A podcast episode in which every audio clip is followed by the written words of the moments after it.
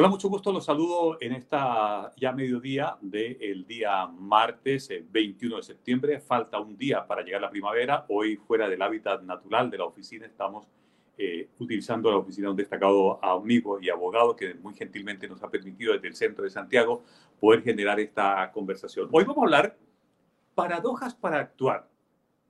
Y junto con esta, que es el titular de esta conversación, saludamos al doctor Gonzalo Jiménez, CEO, fundador, eh, director de, eh, de, posgrado, además académico de la Facultad de Ingeniería eh, de la Universidad Católica, director de empresa. Gonzalo, un gusto de saludarte. ¿Cómo estás? Bienvenido a Tocando Teclas. Muchas gracias, querido Libardo. También muy contento de saludarte. Gracias por la invitación permanente, por la confianza en la compañía y feliz de, de acompañarte, tío, a hablar hoy día de, de, paradojas y otros misterios de la vida, ¿no? Hablando de paradojas, ¿cómo fue la paradoja de estas fiestas patrias? Que todavía el mes de la patria no se nos va. Comentemos algo. ¿Qué, qué hiciste de especial durante este viernes, sábado y domingo? Bueno, la verdad que tengo que confesar que hice algo muy especial, Libardo, eh, en este este, particularmente este 17 de, septiembre, porque hice un taller para los profesores que forman parte de la Convención Constitucional. Hay un grupo, una especie de comité de profesores, son del orden de 20 personas en el fondo, que son todos profesores, hay de Arica, del sur, de Temuco, de, de, varios lados, Santiago, por supuesto, y de, incluso que son, forman parte de distintos eh, colectivos al interior de la convención, de distintos grupos, y les hicimos un taller con mi eh, colega y, e inspiradora Sara Sarasvati, la profesora india de quien hemos hablado en otras ocasiones, ¿no es discípula de Herb Simon, el premio Nobel en Economía, y hicimos un taller sobre cómo eh, ellos pueden convertirse en renovadores o innovadores institucionales desde el mundo, desde la innovación, del emprendimiento, dijimos, bueno, ¿cómo se puede aplicar esto a la innovación eh, de las instituciones, que es el rol que están jugando? Así que tuvimos una, una actividad de, de, de, cerca de tres horas el día, el día viernes pasado, o sea, día feriado oficial, estábamos todos trabajando ahí, en el fondo, muy animados, muy comprometidos, muy activos, la verdad que que quedamos todos muy contentos, muy estimulados y llenos de desafíos que nos autoimpusimos. Así que sentí que, a diferencia de otros 18, había hecho patria este, este 18, Olivardo. Pues primero que todo, eh, Gonzalo, felicitarte porque es una feliz iniciativa.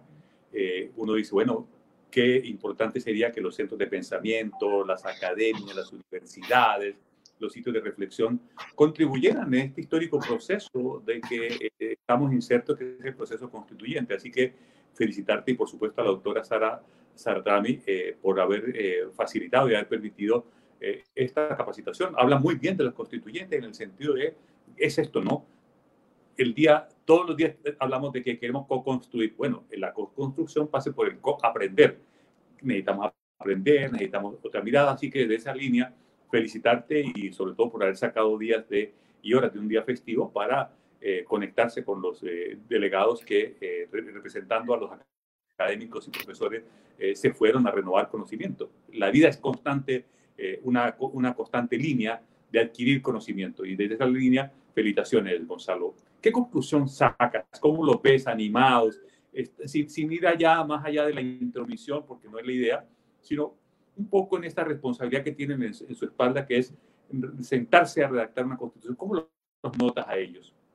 Mira, me, encantó la verdad, porque uno de repente, hay tantas cosas, hay tantas historias que se inventan, que se transmiten o que se inflan cosas de repente no tan importantes y a veces uno no ve el trabajo. Yo vi gente súper seria, comprometida, eh, trabajadora, eh, responsable, con un sentido de responsabilidad. Hablaban, en algún momento se comentó de las mil doscientas y tantas indicaciones que tienen que hacer esta semana a las propuestas de que se han venido generando sobre los reglamentos, entonces incluso casi agobiados ¿ah? por, la carga de, por la carga de trabajo, lo que implica, pero asumiéndolo de buena forma, con un espíritu, pero además, lo que me encantó, con el espíritu, como decías tú, de renovarse, de aprender, de aprender de otros, de compartir con otros y de co-crear. Así que yo la verdad que quedé muy, muy motivado, muy entusiasmado, muy como agradecido de ellos, de su disposición no solamente a participar, sino que del, del, rol de las veintitantas personas que participaron, ¿no es cierto?, que estaban mostrando, yo digo, eh, se puede tener una, una expectativa de que surjan cosas valiosas en ese sentido, como un elemento muy central. La otra cosa importante es que la palabra que se robó la, que se robó la película eh, fue la palabra confianza.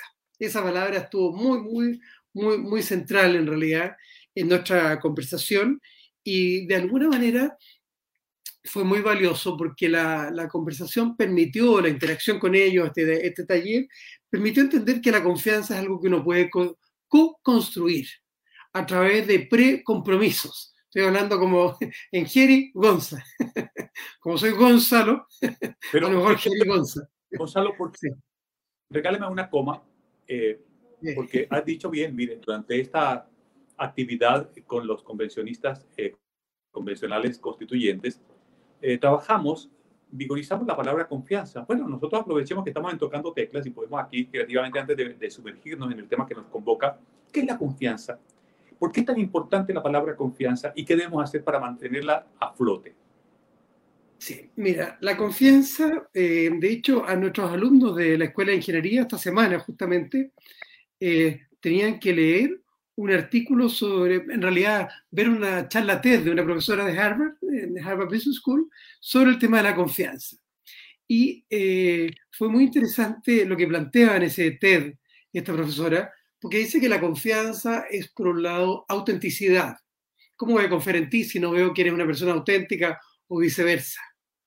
Es, por otro lado, empatía, en que yo de verdad me pongo, ¿no es en los zapatos del otro, puedo, mientras en lo primero está, uno puede mostrar incluso una vulnerabilidad. En lo segundo, yo de alguna manera muestro una generosidad, me pongo, me conecto, trato de ver desde dónde ves el mundo.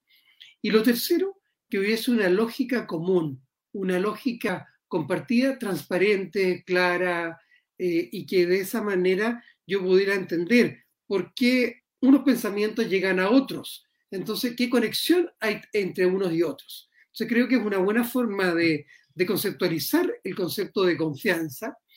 Y nosotros, más que hablar de qué se trata la confianza, conversamos en esa sesión de cómo se construye, en que yo doy un primer paso. Ese primer paso lo hago según mi pérdida aceptable. ¿Qué estoy dispuesto a hacer? A perder yo si después descubro que tú o tú descubres que yo no era confiable. No importa, perdí esto, pero valió la pena, porque me permitió darme cuenta si podía confiar en Gonzalo o no, o qué cosas podía esperar de él o conseguir de él. Entonces, eso es una especie de precompromiso. Es como una apuesta, pero no, no, he puesto la casa, no he puesto la vida completa, sino que he puesto lo que estoy dispuesto a perder. Y si me va bien, bueno, puedo apostar otro poquito más. Y por lo tanto, la confianza empieza a aparecer como un proceso que tiene esos tres atributos que comentábamos, pero como un proceso del cual podemos hacernos cargo de esa co-construcción en el tiempo. Entonces, en vez de pecar desde el optimismo, de, no, somos confiables completamente, no sé, a lo mejor somos confiables hasta las 12 del día, como dice el dicho, ¿no es cierto? En el fondo, somos confiables en ciertos aspectos, porque obviamente a lo mejor eh, tengo toda la mejor voluntad, pero no tengo tantas competencias para esto o para esto otro, bueno, a lo mejor no estamos tan alineados en lo que uno entiende o quiere y lo que quiere el otro. Entonces creo que todos esos elementos ayudan a que no nos pongamos la confianza como un sustantivo, que lo tenemos o no lo tenemos, ¿no es cierto? Sino más bien como un proceso que en conjunto lo vamos construyendo. Así que yo diría que esos son como, como elementos muy valiosos. ¿Mm? ¿Es un valor absoluto la confianza o es un valor relativo? Y te hago la pregunta de si es valor absoluto o valor relativo, porque se tiene o no se tiene la confianza, como uno podría como que llegar a eso, ¿no? ¿Se tiene o no se tiene? O mire, es en un 10% confiable, en un 30% confiable. ¿Es absoluta o es relativa la confianza, Gonzalo? Yo te voy a decir que no es absoluta ni relativa, sino que es evolutiva. Esa sería mi respuesta. En términos de que hay, es un proceso de co-construcción y que tiene avance y retroceso. A veces avanzo tres pasos, me devuelvo uno o dos y, y voy en esa, ¿no es cierto?, eh, yendo, iterando de alguna manera.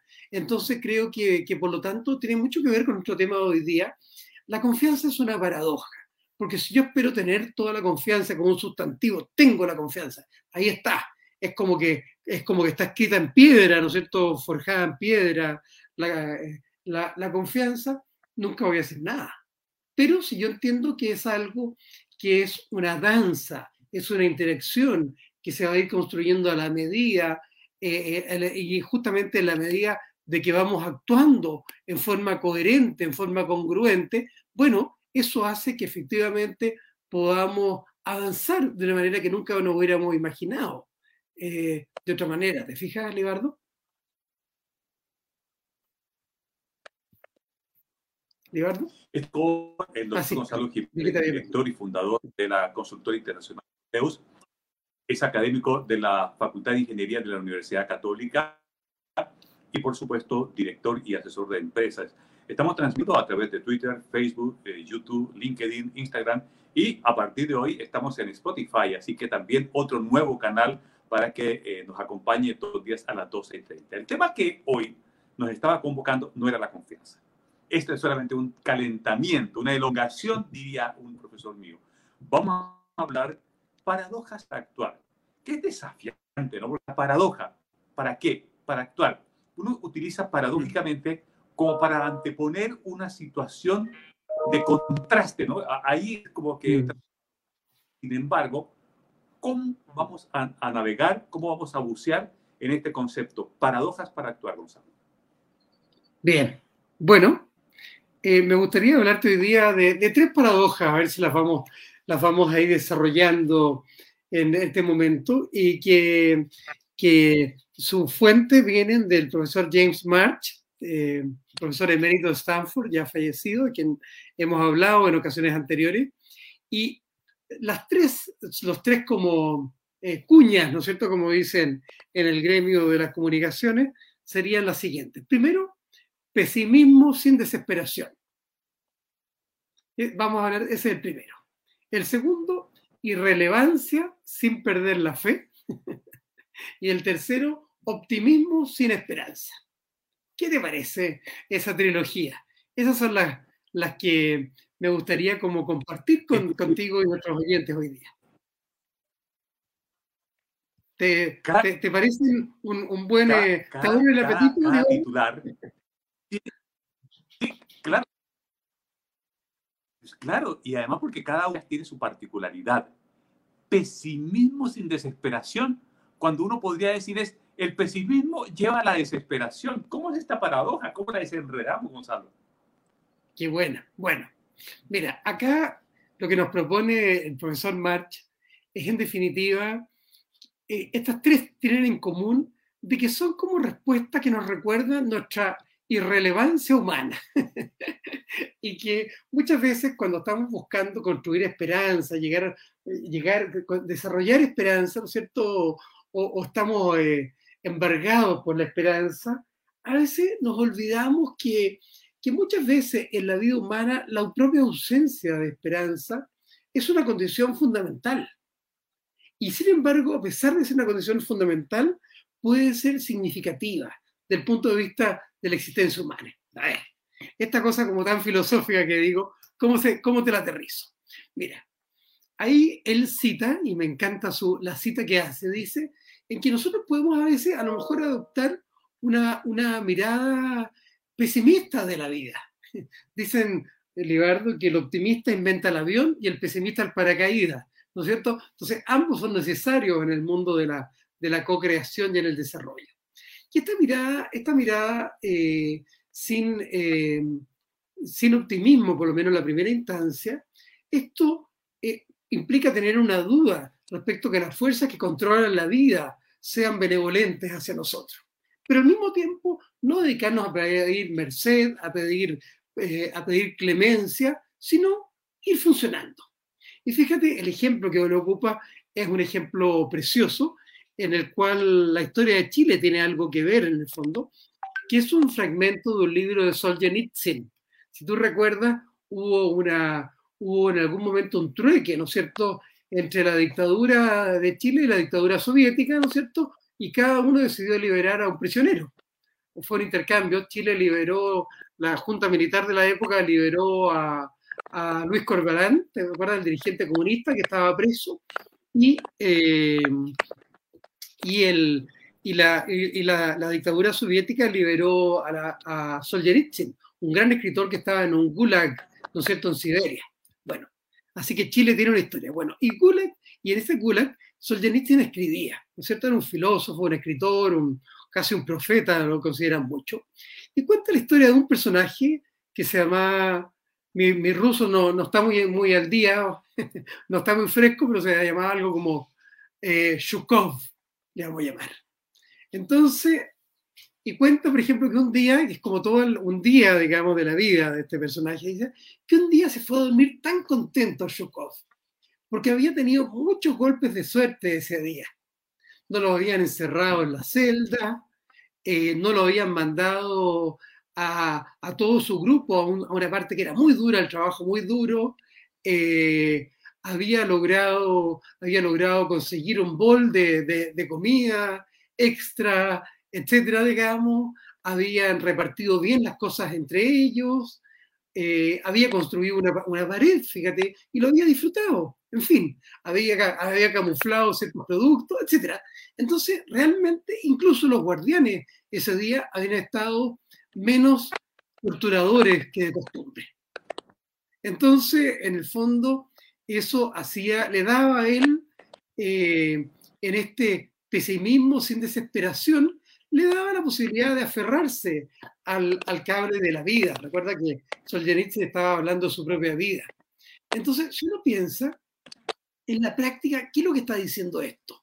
Esto nos dice en que nosotros a veces podemos estar funcionando, podemos tener momentos muy duros, ¿no es cierto? Con poca garantía que vamos a tener algún placer, alguna alegría, eh, etcétera, pero al mismo tiempo igual sentirnos comprometidos, ¿no es cierto?, en nuestra apreciación de efectos poco heroicos, de vivir vida simple, sencilla, de vivir con lo que tenemos. O sea, en el fondo, sepamos vivir con lo que tenemos, incluso aunque lo estemos pasando mal.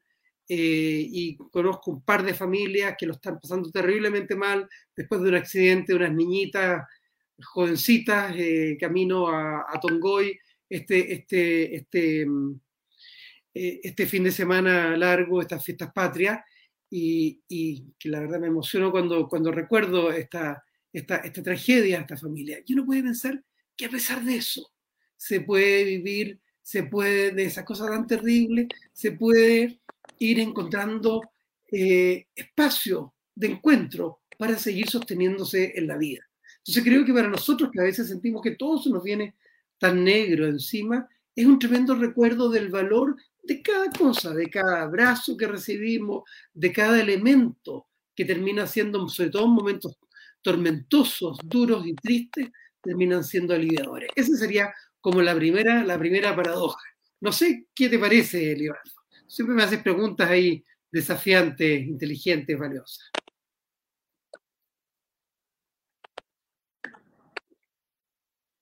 Parece que la señal no está muy buena, ¿no? Irnos de ahí y irnos todavía de allí, de este pesimismo sin desesperación, tú has tocado un tema muy profundo, filosófico, sociológico y psicológico que se quiere. Y es cómo el ser humano, Gonzalo, cómo tú y yo, o las, y las personas, cómo debemos de, reflejar mejor las pequeñas cosas, porque las grandes cosas quizás nunca lleguen. Napoleón estuvo esperando que le llegara un giro en Waterloo y nunca llegó. Nunca llegó el giro que lo sacara de Waterloo. Al contrario, al contrario, Waterloo termina siendo el final de su, eh, de su vida como guerrero, como militar, ¿no? Porque ahí pierde esa batalla. Y uno dice, ¿cómo logro que el pesimismo no me arrocione? Porque son elementos muy potentes eh, filosóficamente, ¿no? el pesimismo ya es negativo. Pero la desesperación es como el punto en donde uno dice, ¿sabe qué? Estoy tan desesperado que lo pequeño no lo valoro. Porque solamente estoy esperando un hecho gigante que me saque de este pesimismo que me encuentro. Eh, tal cual, Tibardo. Porque efectivamente fíjate que en ese sentido, o sea, puede ser que nos esté pasando lo peor, como estas, tristes familias, digamos, estos dramáticos momentos que, están viviendo, en el fondo, pero a veces no se requiere optimismo, porque no puedes tener optimismo que vas a recuperar a un ser querido en, en, en, estos momentos, en el fondo, ¿no es cierto? Sin embargo, al mismo tiempo, eh, hay un, una virtud en el ser estoico en ese espacio. Eh, y obviamente hay que estar en esa situación y, ninguno de nosotros, eh, si no lo ha vivido, puede ponerse en el pie de, para, poder, para poder dar lecciones y extraer. Pero sin embargo, creo que en otras circunstancias, quizás de pérdida de un empleo, de pérdida de un proyecto, de pérdida de un cliente, de, de una funa, piensa que está ocurriendo, por ejemplo, a mucha gente, gente valiosa, los han funado con injusticia, etcétera. Bueno, lo estoico es una virtud. Entonces, en ese sentido, no necesitamos puro optimismo para poder abrazar la vida y vivirla con plenitud. También el seguir hacia adelante tiene un valor. Yo creo que ese es el primer mensaje que, que, que nos regala March y, y, y Solzhenitsyn también, ¿no? Sí. Si me permite, puedo pasar con el doctor Gonzalo Jiménez. Estamos hablando en Tocando Teclas. Estamos saliendo ahora en Spotify. Estamos a través de la plataforma poderyliderazgo.cl. Tú decías, James March nos habla de tres paradojas y ya desagregaste la primera que es pesimismo, desesperación y enunciaste la segunda que es irrelevancia sin perder la fe. Y yo no sé cuál de las dos, de, de, de la primera o la segunda, cuál es más provocadora. Porque ¿cómo entiendo yo la irrelevancia? La irrelevancia es minúscula, pero sin perder la fe. O sea, ¿cómo los minúsculos perdamos la fe? ¿Cómo interpretar a hoja que en su título es muy sugerente, Gonzalo? sí, sin duda. Bueno, esta irrelevancia sin perder la fe es muy poderosa, eh, porque de alguna manera lo que nos dice es que a veces nosotros podemos entender que lo que estamos haciendo nunca va a ser suficiente. Nunca va a ser suficiente. Siempre van a quedar elementos que están mucho más allá de lo que nosotros, de, de, de lo intrascendente, seres que somos en ese sentido. Y, y, sin embargo, al mismo tiempo, se puede mantener la fe de que algo de algo puede servir, de que estamos dejando, como dicen algunos libros, pequeñas luces en la oscuridad. Pero en el fondo, eh, si uno lo piensa, eh, esos elementos, por ejemplo, tú nombraste recién a Napoleón, veámoslo del otro lado, eh, es ahí donde Tolstoy nos regala en la guerra y la paz, ¿no es cierto? Que March lo va a tomar también, el rol que juega el general Kutuzov antes de la famosa batalla de Borodino eh, contra Napoleón. Y fíjate que lo que se dedica eh, durante toda esta batalla, eh, este general, es a, a, dar la impresión de que confía en su gente, de que las cosas, ¿no es cierto?, nos muestra Tolstoy ahí, que lo van mostrando, ¿no es cierto?, en imagen, que, que en realidad todo va a estar bien, que no, hay que, que no es un tema de fe, sino que las cosas van a estar bien y que en realidad somos irrelevantes y él sistemáticamente se dedica, en vez de darle batalla a Napoleón, en vez de enfrentarlo, se dedica a retirarse. O sea, está siendo un héroe sin pelear, retirándose todo el tiempo. Ese es el acto heroico y lo que tiene que hacer es detener a, su, a sus oficiales, ¿no es cierto?, a todos sus hombres, de decir, oye, en vez de ir a atacar, no, lo más interesante que podemos hacer nosotros acá, esto son cursos inevitables de, de eventos y él es capaz de alguna manera de darse cuenta el significado de los eventos que está viviendo y al mismo tiempo de darse cuenta de la irrelevancia de sus acciones. Y lo único que le da relevancia a sus acciones es el hecho de retirarse, es el hecho del fondo de renunciar al protagonismo. Que el protagonismo es decir, oye, vamos a enfrentar a este francés que nos viene a invadir, la sagrada, la madre Rusia, etcétera. ¿No es cierto? En definitiva, el punto es que sus hombres terminan creyendo en él, a pesar de que podrían haber dicho, esto es un cobarde, no quiere dar la cara, es todo lo contrario a lo heroico. Entonces, en ese sentido, está renunciando a su gloria personal, ¿no es cierto? En ese sentido. Y fíjate que sus hombres le creen. Y uno de, sus, de sus seguidores, que es un príncipe, está lleno de príncipes en este ejército muy aristocrático en la época, el príncipe Andrew o Andrés, ¿no es cierto? Según plantea, plantea Tolstoy, dice, le creen a Kutuzov porque es ruso, porque de alguna manera tiene el alma rusa. Entonces, en ese sentido, Kutuzov representa tres cosas muy valiosas. Primero, la aceptación de, del mínimo rol que cualquier intención juega en una batalla, en esa batalla ahí tremenda de Borodino, ¿no es cierto? Eh, que en ese sentido los generales solamente escriben un pequeño comentario, una edición, un pie de página, en una obra, ¿no es cierto?, eh, que está escrita por, por, autores mucho más poderosos, sísmicos, cósmicos, eh, celestiales, en fin, como queramos llamarle. O sea, por general que sea, a ti toca poner la coma, tal como tú me decías hace un rato. En segundo lugar, este Kutuzov muestra que, que a veces hay que tener confianza en lo apropiado del destino. En su destino, en aceptar su destino, no hay tanto una voluntad de un ser humano, sino que hay una virtud.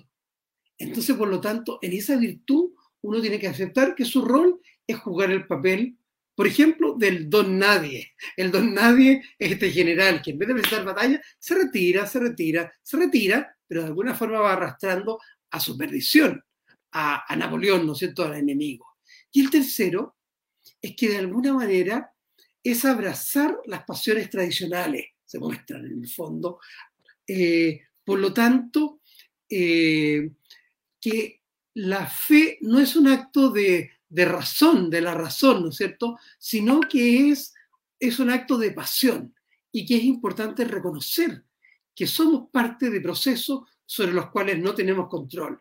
Y sin embargo, al mismo tiempo, podemos entender en que hay una inteligencia histórica, ¿no es cierto?, que nos ha traído donde estamos y que nos ha hecho ser lo que somos y que de alguna manera nos va a llevar hacia adelante. Y por lo tanto, nosotros nuestros roles de emprendedores, de líderes empresariales, de comunicaciones, de generales, etcétera, bueno, a veces podemos estar más guiados por una, por una, una creencia en los valores y en los compromisos tradicionales que en, que en el futuro o en algunos aspectos específicos. Entonces, si esto lo conectamos a lo que hablábamos un momento atrás de la convención, o sea, claramente yo, por lo menos mi mirada personal, mi modesta mirada, yo no soy nadie en esto, pero cuando interactuaba con estas personas que están a cargo de, de escribir nuestra magna carta, ¿no es cierto?, nuestra carta magna, bueno, yo decía, es absolutamente irrelevante lo que, lo que yo y todos los colegas, incluyendo a, Saras, ¿no es cierto?, podemos hacer. Y sin embargo, lo hacemos en sentido de que esta irrelevancia la ponemos al servicio de otros para que ocurran las cosas que tengan que ocurrir. No sé si se queda suficientemente clara esta segunda, esta segunda paradoja.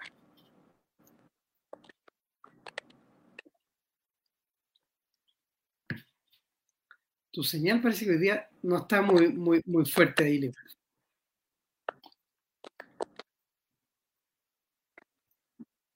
Voy a... académico de la Facultad de Ingeniería, de Ingeniería eh, de, la, de la Universidad Católica de Chile. Y título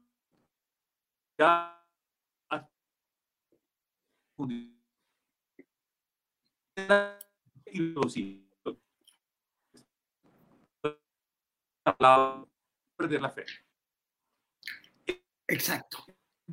Es avanzar hasta que finalmente se consigue la línea de, sin perder la fe, del objetivo. Y yo creo que es como el último bastión del ser humano, eso de que sabe que el mundo es tumultuoso, dificultuoso, tiene muchas cosas, eh, tiene muchos eh, contrastes en la vida, en donde lo único que nos permite es surgir sin perder la fe. ¿Cómo hacemos? ¿Cómo se hace de no perder la fe por duro que sean los golpes que nos esté dando la vida? Eh, tal cual, tal cual, Libardo. Bueno, de hecho, si vamos a la, a la tercera de estas paradojas, ¿no es cierto? Es el optimismo sin esperanza. Entonces, nosotros, por ejemplo, podemos aceptar que, que, bueno, a través de nuestras acciones intencionales, podemos, eh, vamos, a, vamos a poner en marcha, ¿no es cierto?, fuerzas que están más allá de nuestro control. Entonces, y por lo tanto, eh, nuestra condición humana o actual, ¿no es cierto?, no es de todo lo bueno o lo malo que somos los seres humanos, sino que es de la naturaleza de las cosas en ese sentido. Y por lo tanto, nosotros podemos eh, plantearnos en que mucho de lo que hagamos, y esto recuerda son paradojas para actuar, para la acción, ¿no es cierto? Son todos para no quedarnos quietos, sino que para seguir viviendo, por ejemplo, el prisionero del Gulag, ¿no es cierto?, el campo de concentración soviético. El segundo es para dar la batalla o para no darla de una manera inteligente, ¿no es cierto? El tercero tiene que ver con el hecho de que lo que hacemos a veces no tiene que justificarse, Libardo, por la creencia en la eficacia de lo que estamos haciendo, sino por que tenemos que aceptar la necesidad de hacer lo que tenemos que hacer. A man has got to do what a man has got to do, dice el dicho de los gringos. Un hombre tiene que hacer lo que un hombre tiene que hacer. Yo creo que ese elemento está muy presente. Entonces, en que a veces no tenemos que guiarnos tanto por el cálculo, por el cálculo de la consecuencia, si hago esto voy a conseguir aquello, sino porque nos toca hacer lo que nos toca hacer, porque tenemos un sentido de responsabilidad, de obligación, de destino incluso, podríamos plantearlo. Acá el profesor March cita a Don Quijote cuando dice, oye, eh, yo no soy tan loco ni tan idiota como no darme cuenta, como tú puedes pensar, le dice, le dice a don Diego de Miranda y en uno de los, de los capítulos del, del, Quijote, ¿no es cierto? Él dice, pero todos los caballeros andantes tenemos un rol que jugar. Entonces, por lo tanto, tenemos que explorar la tierra, tenemos que meternos en los laberintos más intrincados, ¿no es cierto? Y tenemos, como dice la canción tan linda, ¿no es cierto?, luchar por lo imposible, ¿no es cierto? Lo imposible de alcanzar, dice la canción.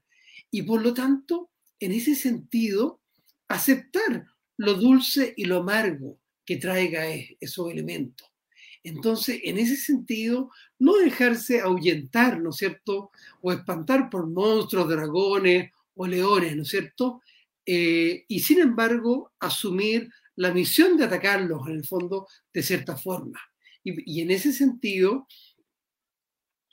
un caballero andante, ¿no es cierto?, siguiendo al Quijote, que acepta su destino, acepta que le importa cumplir con ese destino, acometiendo las obras que tiene que hacer. Entonces, en ese sentido, el Quijote no lo hace calculando de que le va a ganar la pelea al dragón o lo que fuera, sino que en el entusiasmo de vivir una vida heroica. Y yo creo que eso es lo que guía, fíjate, a muchos de los que se han involucrado, no puedo decir a todos porque no los conozco, ¿no es cierto? Pero, pero que a muchos los que se han involucrado en este proceso constituyente, en que de alguna forma están celebrando la vida, la chilenidad, ¿no es cierto? Y el placer de perseguir lo que el deber eh, les demanda. Entonces, creo que por lo tanto, eh, nosotros nos toca hacer. Yo también personalmente no había cálculo, no había consecuencia, hago esto para conseguir aquello. Era simplemente un acto de irrelevancia para ver qué ocurría. Y es solamente dar un paso más lo que a veces hace falta en ese sentido. Entonces, ir aunando, y con eso termino, entusiasmo, la inteligencia, la poca inteligencia que uno pueda convocar, imaginación y de alguna manera una cierta devoción al futuro, porque así nosotros podemos jugarnos de cara a lo que venga sin esperar nada. No sé cómo, cómo, cómo lo encuentras. Doctor Gonzalo, me saltó inmediatamente la primera barrera de contención que te la quiero plantear para ver cómo zafamos acá. ¿Qué es el temor? ¿Cómo logro en esta tercera paradoja, optimismo sin esperanza, vencer los temores? Porque los temores nos paralizan, temores nos inmovilizan. ¿Qué dice Sartre o qué dice Gonzalo Jiménez respecto que en esta tercera paradoja, el temor hay que vencer? ¿De manera Sí, yo creo que efectivamente, Libardo, el temor requiere, igual que el dolor, yo creo que requiere un grado de estoicismo. Eh, en términos de aceptar el llamado, aceptar la responsabilidad y, y por lo tanto responder a ella, responderlo eh, en el sentido de como dice Borges, ahora vamos a citar a Borges, ¿no es cierto? También en el fondo, de tomar con firmeza el cuchillo, que acaso lo sabrá manejar, dicen uno de sus cuentos en el sur, y salir a la llanura. Es decir, en el fondo, eh, en ese sentido, eh, reconocer de que hay una, una, de que vamos a tener que exponernos, exponernos más allá de lo que queremos o nos gustaría si estuviéramos en nuestro sofá. Entonces, creo que este es un tremendo llamado.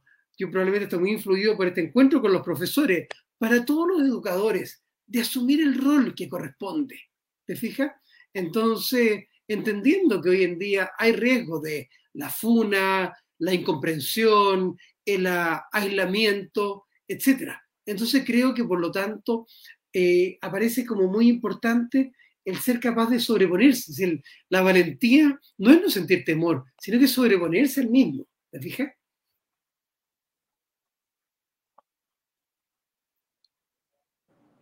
Porque como eh, alguien decía que el valor es administrar el miedo, cuando uno habla de estas materias, ¿no? las paradojas para actuar, los miedos son muy paralizantes. El miedo al fracaso, el miedo a no tener la habilidad competencia, el miedo a errar, el miedo a uno mismo. Entonces, ¿cómo se administran esos miedos de manera eficiente? Precisamente para que, tomando estas tres paradojas del profesor James, en lugar que nos corresponde, todo comparto contigo, Bueno, yo creo que tienes razón tú, Lebardo, que efectivamente el miedo paraliza. Ahora, recuerda que están los dos, están, eh, están las, tres, eh, las tres F que dicen en inglés. Frente al temor está el frozen, te quedas ahí, fight, variar de vuelta, o flight, escapar. Son como las tres respuestas, ¿no es cierto? Hacen el juego de palabras con las tres, con las dos, con las tres F en inglés. Y yo creo que de alguna manera todos estos elementos que nos trae March, nos trae para pensar en tomar un rol de asumir lo que nos toca vivir. En ese sentido, asumir, por ejemplo, un compromiso con, la, con, con el hecho que somos adultos. Y por lo tanto, como adultos, tenemos que asumir lo que nos toca, tomar el rol que nos toca. Bueno, yo creo que lo mismo ocurre a nivel como ciudadanos, asumir lo que nos toca en ese sentido, entendiendo de que vamos a veces que tener que inmolarnos. Fíjate lo que me pasa a veces a mí en mis proyectos de consultoría, por ejemplo, con familia. En un porcentaje no menor, eh, hay que inmolarse, hay que decir lo que otros no quieren escuchar. Y uno puede tener temor porque, bueno, ¿qué va a pasar con tu reputación? ¿Qué va a pasar con las relaciones? ¿Qué va a pasar con el proyecto, con el contrato, con lo que fuera? Eso es lo que tienes que decir es que a veces no hay más alternativa si uno quiere respetarse a sí mismo. Entonces, por lo tanto, yo voy con el pesimismo, pero sin esperanza a decir lo que tengo que decir. Yo sé que esto va a costar, van a, volar plumas y probablemente plumas mías más que otro lado. Segundo, sé que a lo mejor lo que hago no va a lograr cambiar completamente el curso, que va a poder ser irrelevante en el fondo, pero estoy aportando algo en ese sentido. Y al mismo tiempo concentro una cierta capacidad de, optimismo, ¿no es cierto? En términos de que igual lo voy a hacer. Y voy a, y siento que puedo hacerlo y que puedo hacerlo de buena forma sin esperar grandes resultados al otro lado. Yo creo que todos estos elementos eh, nos hacen más conscientes, nos hacen más responsables, nos hacen más comprometidos. Y siento que es un modo para ir pues, devolviéndonos al tema original, ¿no es cierto?, que partíamos conversando, para ir creando confianza. Porque si yo siento que tú estás actuando con estos mismos códigos, Libardo, yo me siento cercano contigo. Estamos juntos, estamos dando la misma lucha y vamos a ser Band of Brothers, ¿no es cierto? Una banda de hermanos, como dice Shakespeare, ¿no es cierto? En, Ricardo III, me parece, eh, en su obra, en que a lo mejor vamos a morir juntos en esta pelea, pero vamos a morir como hermanos. Ese es el mensaje, ¿no?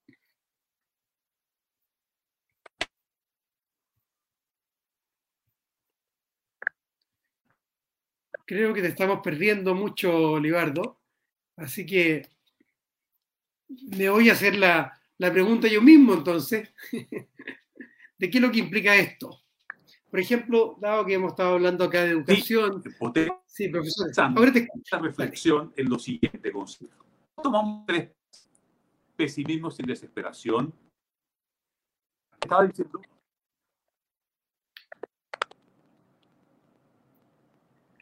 Gonzalo, te decía lo siguiente. Sí. Tomando las tres paradojas para actuar, ¿cómo logramos, por ejemplo, en las empresas, cómo las movilizamos? Aplicando las tres paradojas a la empresa y aplicámosla al ser humano. ¿Cómo actuamos? ¿Cómo lo hacemos? ¿Cómo se hace? ¿Cuál es la recomendación? Perfecto, súper bueno, súper bueno. Excelente. Bueno, por ejemplo, me puede a mí estar tocando en este momento a nivel de compañía, bailar con el feo o con la fea. Hay que ser políticamente correcto hasta con esos dichos hoy en día. ¿Por qué? Porque mi industria no está en el lado del Zoom, del delivery, eh, del e-commerce, sino que al contrario, estoy en otro espacio. Y por lo tanto, yo tengo que asumir una actitud en la cual tengo que irme sobreponiendo a eso. Sé que mi gente no está preparada para la digitalización, por ejemplo y que si yo, si yo hiciera todo lo que debiera hacer, tendría que irse más de la mitad de mi gente. Y es gente que es valiosa, que es leal, que tiene conocimiento, en la cual tengo confianza y hay un elemento. Por lo tanto, yo actúo con el pesimismo de que no estoy partiendo del mejor de los mundos, estoy partiendo de un momento de, de dureza. Por lo tanto, yo tengo que sacar fuerzas de flaqueza y tengo que transmitirle eso a mi gente. Creo que ahí hay un tremendo mensaje de cara a compañías que necesitan hacer transformaciones en lo digital, en lo, en lo, en lo social, en lo ecológico, en lo sustentable. Que parto el pesimismo de que si yo estuviera partiendo hoy en día no partiría con los que tengo. Pero, en ese sentido, acepto mi pesimismo. Creo que esa es una primera forma de reflejar esta primera. La segunda, la irrelevancia sin perder la fe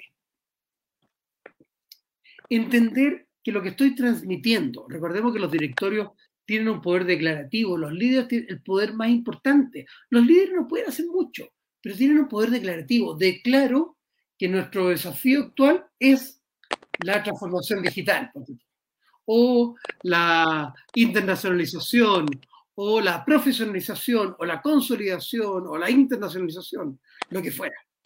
Entonces, en ese sentido, ahora yo puedo declarar lo que quiera, pero me doy cuenta que mis declaraciones como líder son irrelevantes, porque la organización tiene su propia inercia, su propia fuerza, pero sin embargo al mismo tiempo no pierdo la fe, fíjate, no pierdo la fe de que estas declaraciones van a ir magnetizando las voluntades, las mentes, los corazones y las manos, ¿no es cierto?, en torno a una nueva dirección que requerimos tomar. Entonces, justamente como Kutuzov, de alguna manera voy dando espacio, ¿no es cierto?, eh, a mi enemigo para así hacerlo que las fuerzas se le vayan en contra. Bueno, creo que lo mismo puedo hacer en términos de que voy dando una serie de pequeñas acciones. Cada una de ellas es absolutamente irrelevante, pero en su conjunto conforman una masa poderosa, gravitante, que voy a hacer una tremenda diferencia. Yo creo que ese elemento es muy importante más allá de las dificultades. Y el tercero, los dos primeros son más desde el, desde el pesimismo, ¿no es cierto?, y la irrelevancia.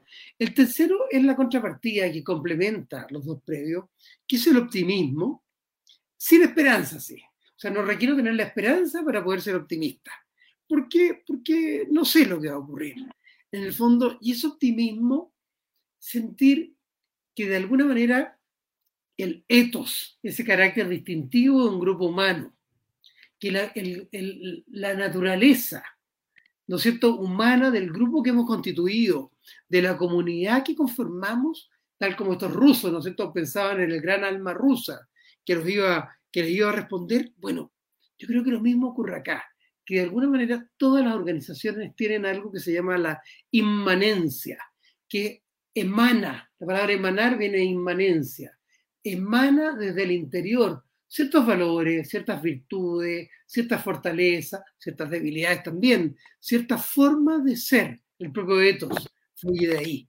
Por lo tanto, el optimismo de que ese ethos va a responder a las circunstancias, a los desafíos que estamos viviendo y por lo tanto nos va a permitir salir jugando de estos momentos complicados y que por lo tanto nuestra gente va a seguir respondiendo. Por ejemplo, yo trabajo eh, y asesoro una compañía en que hay una cultura muy colectivista, que, que proviene en buena medida de, de una familia de origen eh, chino, taiwanés, que, a la cual admiro muchísimo, y que en el fondo una cultura colectivista en que todo se hace con todos. Al mismo tiempo hay la fuerza de, un emprendedor, de un fundador extraordinario, en el fondo invencible, eh, inaplacable, etc. Entonces uno ve cómo esos elementos que han impregnado van a salir a flote y por lo tanto a veces hay que tener, hay que tener optimismo de que eso va a surgir más allá de las dificultades, de los desafíos y de los problemas que tenemos en el corto plazo. No sé si con eso respondo a tu pregunta.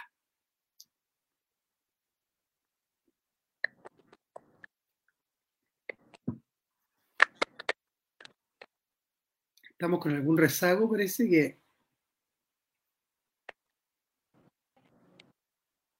que nos complica un poquito la. Te quiero sugerir. Sí, sí. Hemos estado con, con, con algún desfase técnico, pero te quiero sugerir para el próximo martes, porque tú has tocado, enumeraste cinco temas y me escribieron inmediatamente por interno diciendo, ahí está la, la conversa del próximo martes, que es profesionalización, digitalización, tecnología, ambiente sustentable, respeto para el cambio climático, para ver si profundizamos el próximo martes estos temas que tú has planteado a partir de cómo fortalecer estas paradojas para actuar, sobre todo inspirándose en James March. Eh, hoy no hemos tenido la fortuna, eh, seguramente soy yo el que estoy en un espacio que impide la dificultad tecnológica, y dejaría anunciado esto para el próximo martes, de manera de poder profundizar y agradecerte Tarri, el día de hoy para, para actuar eh, eh, tomando la inspiración del profesor James March.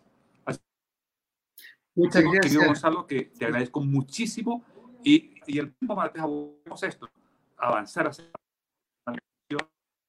digitalización,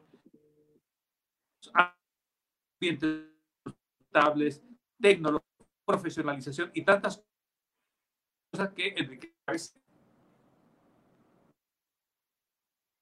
Excelente, Libardo. Cuenta con ello. La próxima semana encantado de tocar Todos esos temas que, no, que me tocaba encontrar mucho en mi práctica profesional como consultor o, como, como director y asesor de compañía. Así que feliz, feliz de, de acompañarte en esa nueva conversación también.